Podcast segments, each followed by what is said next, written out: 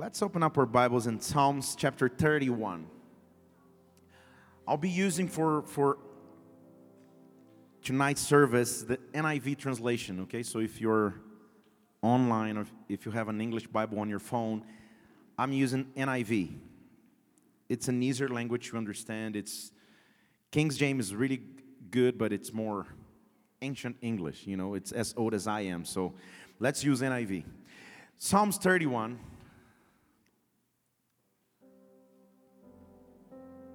Hallelujah.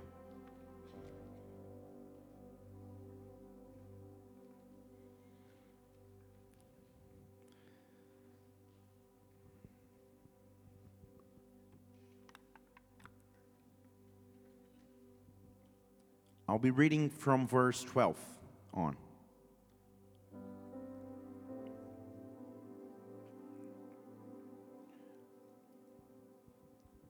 So here's the psalmist and his he's not living a great moment actually. Let's let's see what he's facing. He says, I'm forgotten as though as I were dead.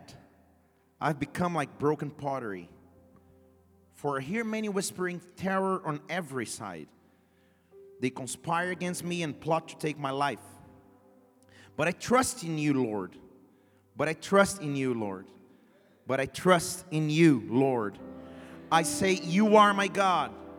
My times are in your hands. Deliver me from the hands of my enemies, from those who pursue me.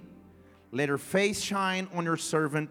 Save me in your unfailing love. Save me in your unfailing love. Let's worship him. Father God, we want to praise you tonight. I know this is a remarkable moment and day for us in this church, and I know we are here for a purpose. But now we want to get ready to listen from you. So go beyond our flesh, our soul, and speak to our spirit, Father God. I put my hands on your hands, my life on your hands, my English skills and abilities on your hands. Your word is true, your presence is real. So I know there are so many people here tonight that they need a word coming from the Lord. So place your hand, place place your hand on your heart right now and start speaking to God. Say, God, please talk to me tonight. Talk to me tonight. I know there's there's something you're gonna tell me. There's something you're going to to to tell me when I seek, when I come after you. I know your presence will fill me. Father God, we worship you already. We worship your majesty. And, and now come with your Holy Spirit. Holy Ghost, come into this building, come into this place, take over this meeting. And oh, my Lord, may we be filled with your glory, may be filled with your presence. May what we live here on earth may be as it is in heaven right now. For your name's sake, we worship you. We thank you. We, brow, we, we, we shout out to you, for your name is great. We clap our hands to the Lord for your amazing. Oh, you're great, Father God. In you we put our trust. In you we put our trust, Father God. Oh, Hallelujah. You know what? If I ask you to drive a car on a regular day or, or a regular way or path you do every day, but with your eyes closed, would you think you, you would be able to do it? To drive your car with your eyes closed, or, or not closed, or maybe blindfolded. When you see, you move. When you don't see, you can't move. That's what the natural says. It's impossible to drive a car or either walk if you can't see. So, how can we keep moving when we can't see? How can you keep moving when you cannot see? The question is which are the areas of your life where you just stopped seeing? You used to see before, you had perspective, you had dreams, you had planning, you had a way of measuring distance or reach or goals, but out of a sudden you just cannot see. It's like you have a blind spot in some area of your life and you simply don't know what to do. can you still drive without seeing? Can you still move forward when you can't see one millimeter or one meter or one kilometer, whatever, ahead of you? Which are the things you cannot see? I believe God wants you to talk to us tonight. Because we are the only people on earth that are able to keep walking or moving without seeing. Let me tell you again.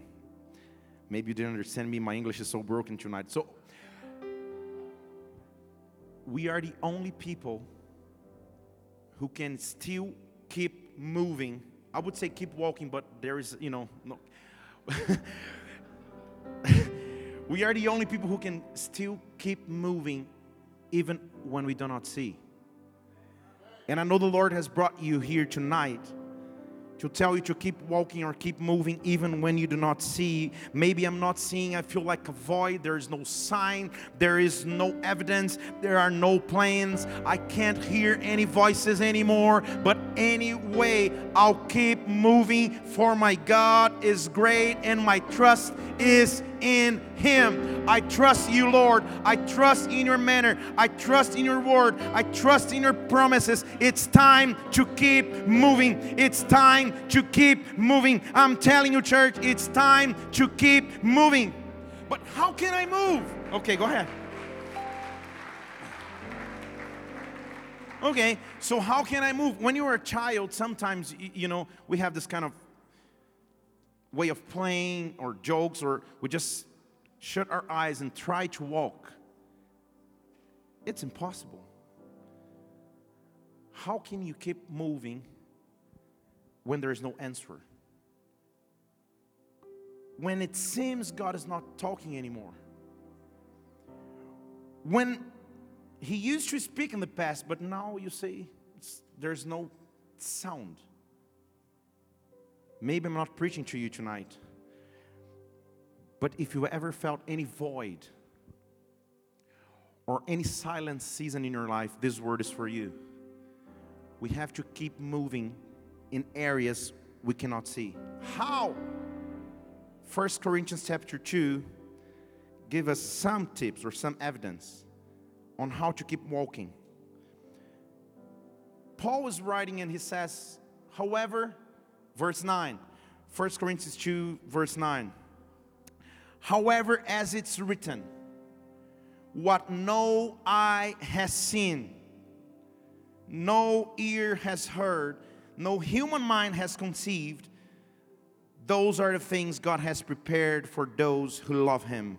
Let me tell you again what no eye has seen, no ear has heard, no human mind has conceived, God has prepared for those who love Him. If you love the Lord, sometimes you won't be able to see, you won't be able to hear, maybe you won't be able even to feel in your human mind or in your heart. But, anyways, God is preparing something great for you. I'm telling you, God is about to pour out again on your life. You're about to hear His voice again. God is preparing a new season in your life. Can you lift up one of your hands? Oh, I'm telling you, God is touching your life tonight. You're not here by chance. God brought you tonight to tell you there is still hope, there is still chance for a future, there is still prophecy going on. Oh, there is still a future for you. God is preparing something maybe you cannot see or hear. But God is telling you, this is the night. I'm telling you, keep moving forward. Keep moving forward. It's not time to go backwards. Move forward, for I have great plans in store for your life. Oh. Oh, so how can I move then? Okay, it, it, you know, to move when the lights are on, it's okay, but to move in a dark room, it's, I'll start stumbling or, you know, kicking some stools or chairs or tables. How can I move? Which is the best way to, to keep moving when God tells me to? Hebrews chapter 11 it's one of the most famous verses verses in the Bible. And I want to share you. I just have three hours for, for the message, so let's rush. No, I won't preach for three hours. My English won't last that much.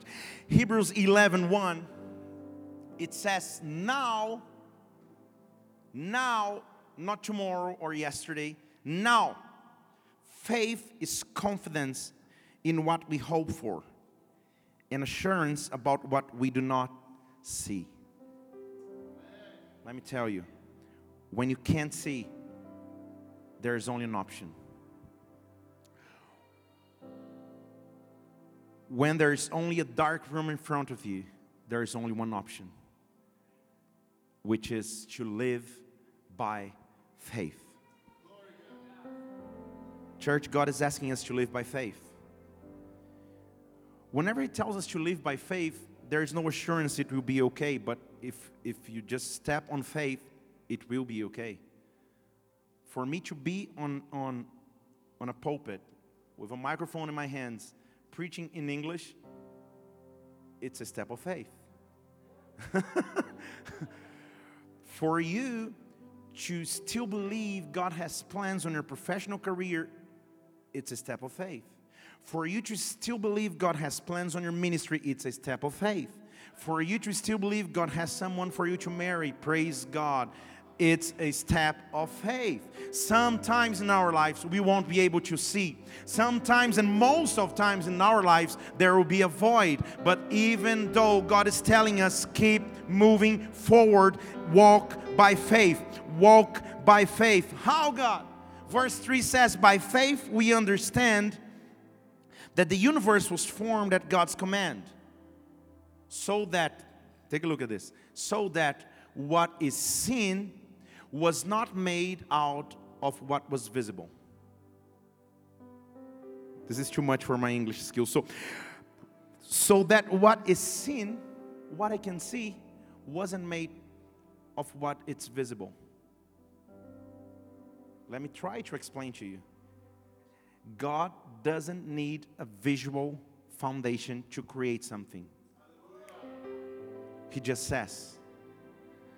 So it doesn't need to be visible for me to be able to see. Can you get it? In other words, I don't have to see to be able to see. I don't have to make it visible. And it won't be visible most of the times, but it's still seen in God's eyes.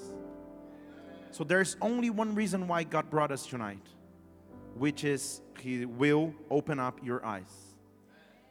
Let me tell you again God is about to open up your eyes. Can you close up your eyes just for a minute? God will open up your eyes. I want you to start asking God, which area of my life, you know, I need an open eye. Which area of my life I'm not seeing anymore. Lord, there's no visible signs. There's no evidence of what you're doing. So please, Lord, oh, there is a challenge and the challenge is walk by faith, walk by faith. So start talking to Him and ask Him, Father, open up my eyes so I can see. Open up my eyes so I can see. Open up my eyes so I can have hope. Open up my eyes so I can have a future ahead of me. Open up my eyes for my family. Open up my eyes for my marriage. Open up my eyes for my own life, for my emotions. Open up my eyes. There are angels of the Lord's in this building tonight, and they are opening up your eyes. God will touch your spiritual eyes so you'll be able to see again. You'll be able to see again. When you cannot see naturally, it's time to see supernaturally. And He's here tonight to open up your eyes. There is a presence of God since we started the service tonight. And I'm telling you tonight, church, it's time for our eyes to be touched. It's time for our eyes to be touched. Oh, Touch your eyes, God. Touch your eyes, God. It's time to walk by faith and not by sight. Oh. But you know, Lord, I just lost it. I lost it. I, you know, I, I have no sense of perspective. There are no sense of direction. There is no direction or distance. I cannot see where I'm going to. You're about to have your eyes opened. You know, if we could see everything, there wouldn't be a need of direction from Him. That's why sometimes there is, and the only thing we have, it's blank or it's a void. Actually, this is the pattern of creation. He says, In the beginning, the word was empty and void. And then he said, There shall be light. And then we could see. So, what I'm prophesying to us tonight, it's there will be light on your life. I'm telling you that on Tomorrow, Sunday, there will be light. Monday, there will be light. October, there will be light on your life. Areas where you couldn't see anymore, areas you were praying God, you were just waiting on Him. It's time for Him to start working on you. Areas you couldn't provide the outcome on your own. Oh, He's invading your life. Let Him do it. Let Him do it. He's opening up your eyes, He's touching your eyes, He's opening up your eyes. It's time to walk, to live, to see by faith and faith alone, by faith and faith alone. Open up my eyes, open up our eyes, God. So, our faith in God is based on a God who is in charge. In charge of what? Of everything, and mostly of the things I cannot see. He is in charge. When our eyes are open, there are several things that happens to us. And i will name them. I, I, I just have 50 of those. The first thing that happens to us when he touches our eyes when our eyes are opened it means we are not forgotten anymore. Let me repeat again and maybe you can say amen after this okay when He touches our eyes, it means we are not forgotten anymore. Okay, third, third time. When He touches our eyes, it means you're not forgotten. Hallelujah. Sometimes it, you know, it, it feels such a long time we could we can't hear his voice anymore or we can't see any perspective into the future that it really seems that we he forgot us. Maybe he's too busy doing something else. Maybe he's you know trying to save Africa or to you know to elect a president in a country or whatever. I don't know. That he's too busy. But when he comes and touches us, he says, "You're not forgotten." We're just saying tonight, "I'm chosen. I'm not forsaken," which is the same to be forgotten. You know, just to train. I'm not forsaken. I'm not forgotten. You were not forgotten. Can you tell someone someone that you're not forgotten? Tell them. Tell it to yourself, I'm not forgotten anymore. Can you imagine to be in Jesus' time in the middle of a crowd? Whenever and wherever God and Jesus went, there was a huge crowd following him. I mean, huge. Lame people, crippled, blind people, deaf people, demon possessed people, whatever. They were pressing and oppressing everyone. Hairs were being, how can I say, pulled. It was a big mess. So to be in a crowd or a multitude in Jesus' times was a challenge already. But can you imagine to be a blind man in a crowd? Can you imagine not to be able to see naturally when a crowd comes? Because when a crowd comes, there's no respect of age, race, sex. It's a crowd. You're going to be ran over, people will step on your toes, literally step on your toes, or, you know, it's going to be hard. But can you imagine being a blind man and a beggar in a crowd? And Jesus is coming by with his disciples and the whole crew. Everyone is trying to touch him, everyone is trying to get something from him, and the blind guy is there. I'm talking about Mark chapter 10. Let's open up there. So, the first thing we're seeing is that when He touches our eyes, it means we are not forgotten. He knows what we are asking Him, He knows our name, He knows what we need. So it says in Mark chapter 10, verse 46, that the crew and everybody from, from, from Jesus' ministries came into Jericho. And Jesus and his, disciples were together with a large crowd. They were leaving the city, and there was a blind man. And his name was Bartimaeus, and he was sitting by the roadside begging. That was the only hope he had in his life. That's actually everything he, he did his whole life. He was on the roadside asking for money, asking for food, asking for help. Naturally, it's hard for people to notice a beggar. Can you imagine in the middle of a crowd and Jesus is coming by? I can't imagine how many people maybe kicked, stepped over, stumbled over this blind guy. But Jesus is coming by, and He's the only hope to open up our eyes. Let me tell you no matter how big, how deep, how hard is the difficulty you're living, when He's passing by, you better cry out. You better shout. You better shout. Let me tell you again, you better shout. For everyone could see but the blind. Everybody could see, but the guy was blind. But actually, the blind guy was the only one seeing.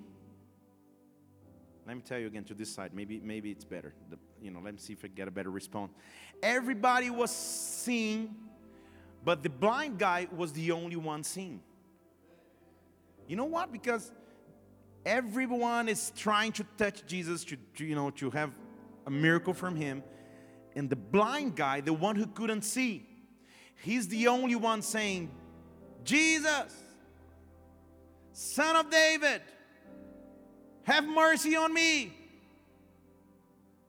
Jesus, son of David, have mercy on me.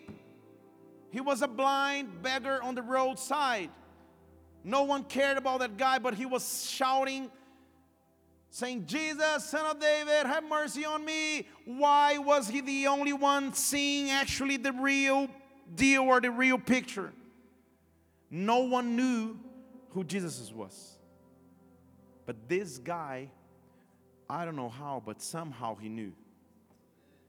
Somehow he knew the, the prophecies from the Old Testament, from Isaiah, that said in Isaiah 11 that from the root of Jesse, would come the Savior from Israel or of Israel or Israel Savior, whatever. from Jesse's root would come the Savior to Israel. Jesse is David's dad. So when Jesus is coming by, what actually he's saying is Jesus, I can't see you visually, but I know who you are. You are the son of David. Have mercy on me. I know who you are. I'm in the middle of a crowd, but there's one guy who can change my life. I'm in the middle of many problems. There are so many debts. There are so many hurt. There are so many oh, there are so many depression, there are so many anxiety, but in the middle of everything of my crowd, I shout, Jesus, Son of David, I know you are my Savior. Have, him, have mercy on me. Have mercy on me. Son of David, have mercy on me. It's time to start asking Him for mercy. It's time to start asking Him to come and open up your eyes. Father God, I'm on the roadside begging for help, but you are passing by. I know you can help me. I know you can do it. So Jesus is coming by and he hears the guy. Everyone is trying to rebuke him and say, Hey, psst, shut up. Are you crazy? Why are you shouting like that? Just keep asking for your money. Don't bother anyone. But when they start rebuking him, he start shouting even higher. He goes, Jesus, son of David, have mercy on me. He shouted all the more. He goes higher and higher, saying, No, I don't care if I feel embarrassed, if people judge me, if I'm, you know, there's only one chance to have my eyes open. I'm not forgotten. Jesus is coming by. Jesus is coming by. I'm telling you. So can you can you raise one of your hands? I'm telling you this week Jesus is coming by your house. Jesus, Jesus is coming by your oh, Jesus is coming by your your workplace. He's coming by your marriage. He's coming by you. He's coming by you. Oh Lord, there is a crowd. There are so many things oh, behold oh, surrounding me, but Jesus, son of David, have mercy on me. Have mercy on me. Have mercy on me. Oh, and Jesus is walking on a crowd. It's a crowd. But somehow he listens to the guy, the beggar on the side. And Jesus stops. Let me say again Jesus stops. He stops and, and the crowd stops. You know, can, can you imagine? Like, like a movie theater. He stops and everyone stops. And he says, Call him call him. Out of a sudden, there was no crowd, there were no hindrances, there were no blockage. Just call him. So, like the Red Sea opens, the crowd opens again. And everyone, and, and the same one were telling him, be quiet, they say, hey, cheer up, cheer up, get on your feet, he's calling you. He's calling you. Cheer up, go and see him. But the guy is blind. How can you go or how can you walk when you do not see? I asked you this already. How can you keep walking or how can you keep moving when you don't see? There is one secret, church. You have to hear the voice. Let me tell you again, you have to hear the voice. For blind people, they cannot see, they don't have sight, but they have hearing. And when in the middle of the crowd, people were shouting, selling popcorn, ice cream, kids were crying, but he listened to somebody saying, Come to me come to my presence. So even when I don't see, there is a sound that guides me. Oh, even when I cannot see anything, there is a voice that will guide me to, oh, to his presence. So the guy, the, the, the blind man jumps up. And without seeing for his blind, he goes right in front of the one who called him. there is a voice will be heard in your life there is a sound will come from heaven. Because before your eyes are open there is a sound will touch your life. So i'm telling you we'll start having dreams. You will start listening to his voice. He will start visiting you the night shift. Oh, when you when you read the bible he'll start visiting you. There will be a sound. There will be a voice telling you cheer up. Come to me. Cheer up Come to me. I can open up your eyes. I will open up your eyes. Come to see Jesus. Come to see me. Oh, oh, oh. Come to see me. I'll open up your eyes. Your eyes will be open tonight. God is opening up your eyes things you couldn't see before. Oh, maybe the crowd is too heavy, or maybe the crowd is too harsh. But there's a voice. There's a sound and sweet voice telling you, Come, come, come. Every time Jesus called his disciples up, he never had to say more than come. All he said was, Come, come, I'll make you fishermen. You were fishermen. Now you were fisher. Now you'll be fishermen. Come, come and see. Come. There will be a voice you'll hear from now on in your life, and they will say, Come, come to me, come to my presence. in my presence, there's joy. In my presence, there's future in my presence there's direction. Come to my presence. I'll open up your eyes. Come, blind man. Come, blind man. Everyone was rebuking you, everyone was making fool of you, but come.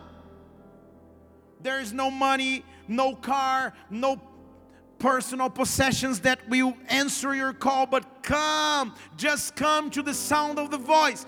Come to the one who is calling you. God is calling you again. Draw closer to Him. Maybe you are far from Him. Maybe you just came here, you know, I'll train my English, I'll, I'll, I'll spend some great time getting to know different people, but He's telling you, come close to me again.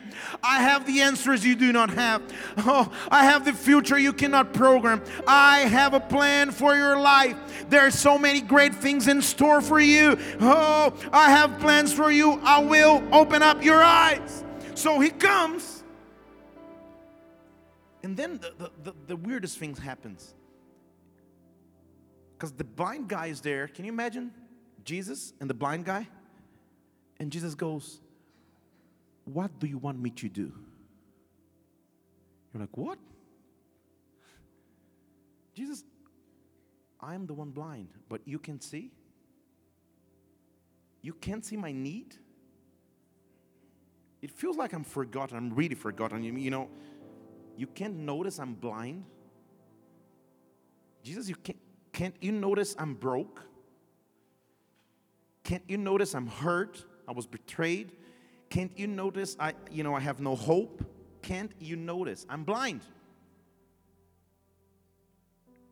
And it, it, it takes us to the question why would Jesus ask him that?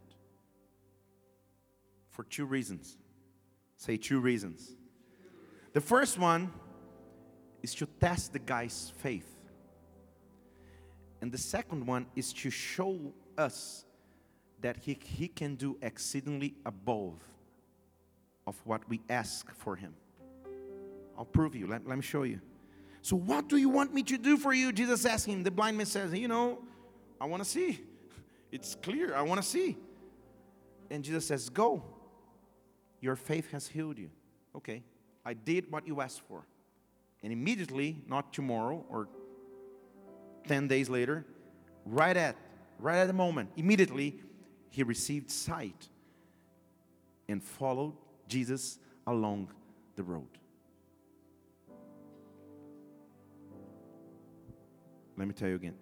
Immediately, he received sight and followed Jesus along the road. Two things. The first one, he just answered my cry. The second one, he gave me a present. No, no, maybe I'm not clear enough. Let me tell you again. You just came asking for a miracle, but it turns out you just became my disciple. Follow me.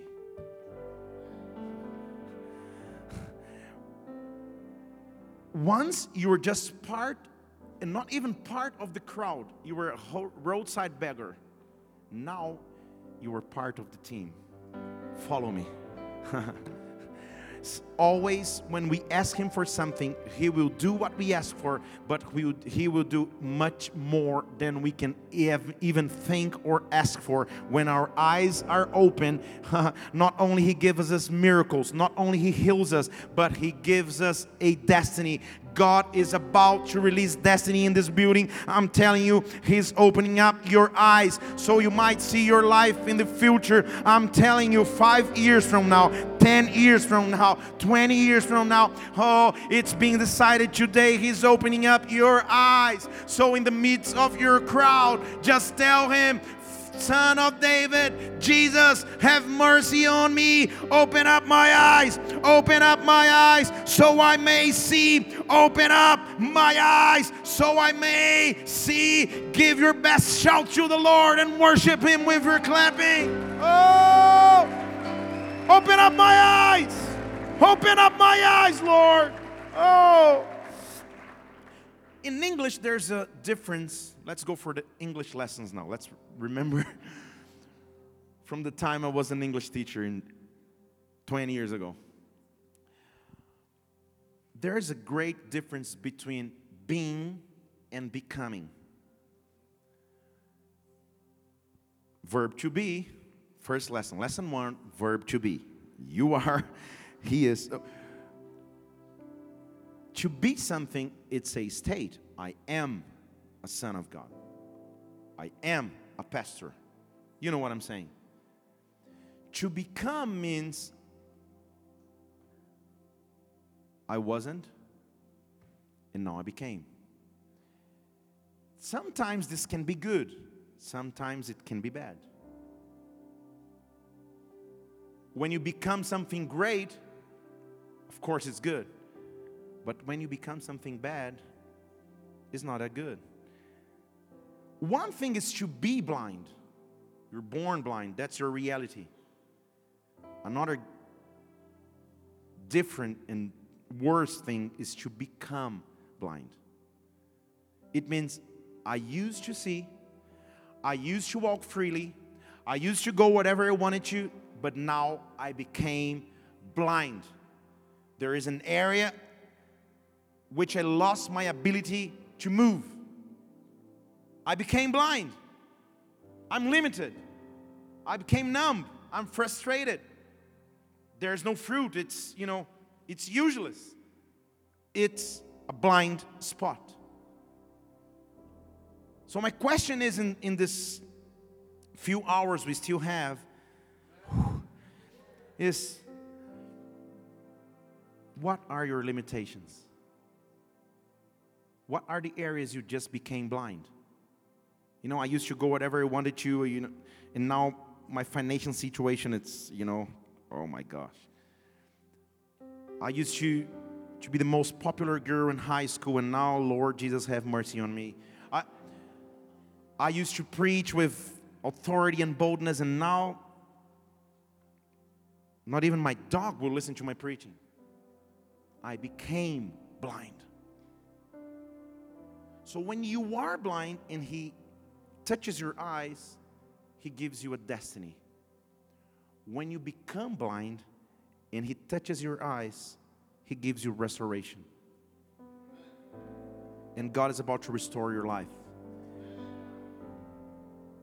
Saying it more clearly, areas of your life you lost areas of your life you became blind or you became void or empty, your eyes will be opened again and your eyes will be restored. Your eyes will be restored. Mark chapter 8, verse 25 says Jesus met a blind man again and he places his hands on this guy's eyes and the eyes were open. His sight was restored. It means he wasn't blind before, he became blind, and now his sight was restored and he saw everything, everything clearly. I'm telling you, it's time for restoration. It's time for restoration. God will restore your dreams. God will restore your dreams. God will restore your future.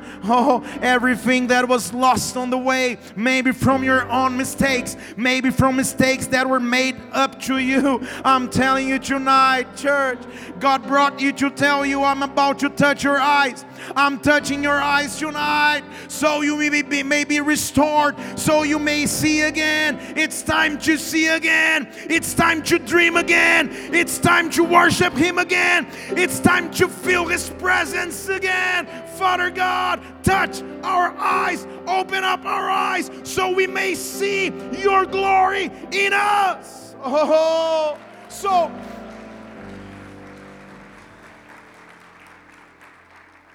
what actually happens when he touches our eyes? I'm not talking about physical wise, as you, as you know. I'll finish with this. Ephesians chapter 1.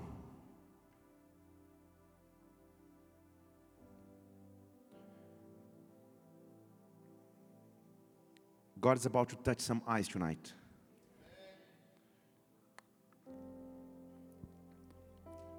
Maybe I don't know you, I don't know your name, I don't know your history, but He knows you. And He knows the reason why you're here tonight. Maybe you don't even know why you came, but you do. You did. So now doors are locked, you cannot leave. He's about to touch your eyes. He's about to touch your eyes. Not physically, but spiritually. Ephesians chapter 1, verse 17 says, I keep asking that the God of our Lord Jesus Christ, the glorious Father, may give you the spirit of wisdom and revelation.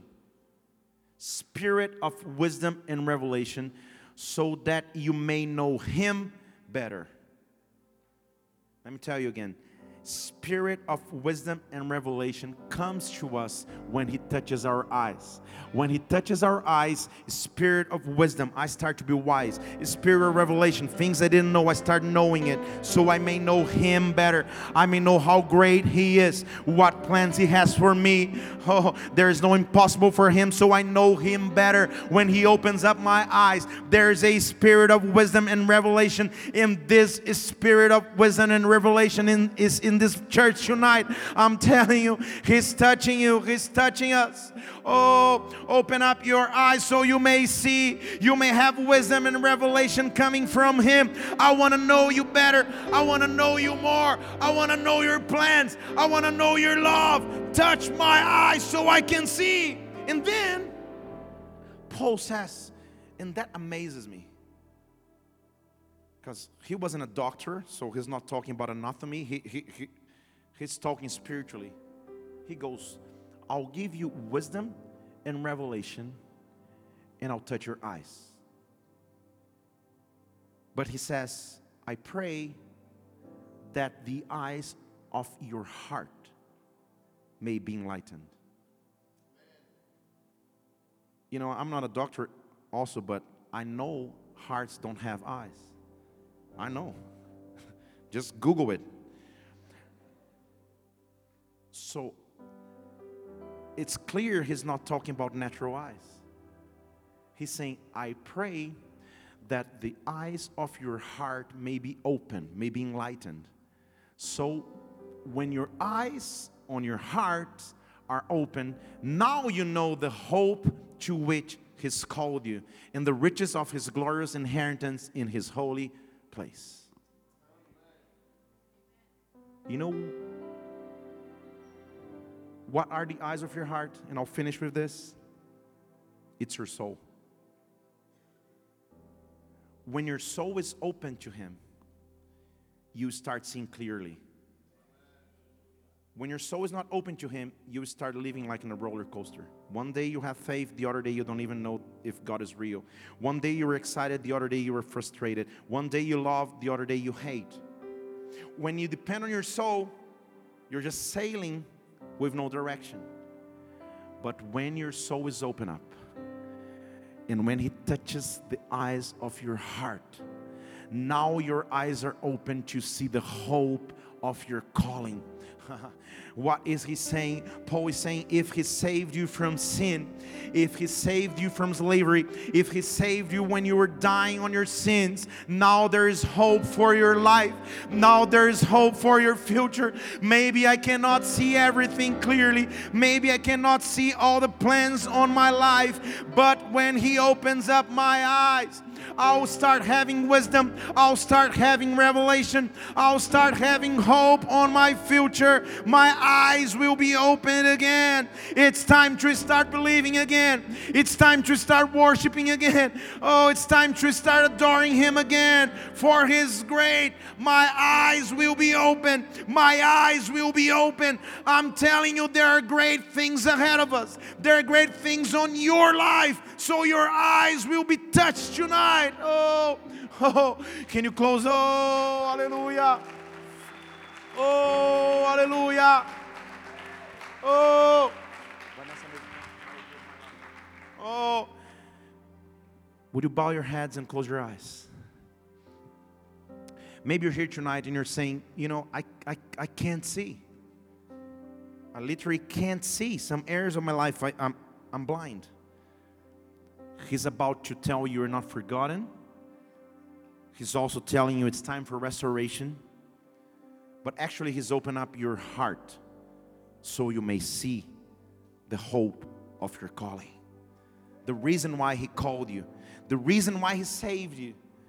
I know it's hard to drive a car with closed eyes, with blindfolded eyes, but that's the challenge of faith. That's the reality of faith. Lord, I'll keep moving, I'll keep driving even when I don't see. I'll keep driving, I'll keep worshiping you. Father God, I'll build my life upon this rock this is my salvation. Open up my heart, open up my eyes so I may see. Maybe this word was for you. Maybe you're here tonight and you're telling, Lord, I need your direction. I need to know your plans. I need my eyes to be touched. If you're here in this building and this is for you, while you're worshiping, just stand to your feet, lift up your hands to the Lord and start worshiping Him. He is about to touch your eyes. Your eyes will be opened again. You'll start seeing again. There's future ahead of you. There are plans ahead of you. There's ministry ahead of you. Oh, oh, there is hope ahead of you. He's touching up our eyes. Let's all stand together and worship Him as we close this service. Let's worship God. I will stand. Oh, He is my firm foundation. He is. I will build my life. Oh.